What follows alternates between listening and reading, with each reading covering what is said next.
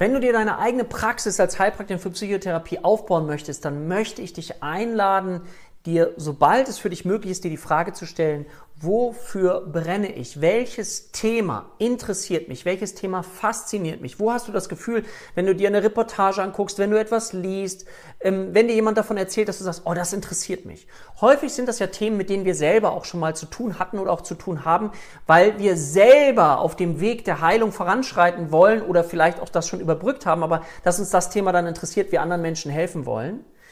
Das ist aber ein ganz wichtiger Punkt, nämlich diese Positionierung, dass du dich auf etwas positionierst, um später erfolgreich zu werden. Dafür braucht es Motivation und etwas, worin du gerne Expertin werden möchtest. Du kannst nicht alles behandeln, also beschränke dich darauf auf die Themen, die, für die du wirklich brennst, weil dann ist Lernen, das Weiterentwickeln einfach eine Freude. Und bleib dran und hör nie auf zu lernen in dem Bereich.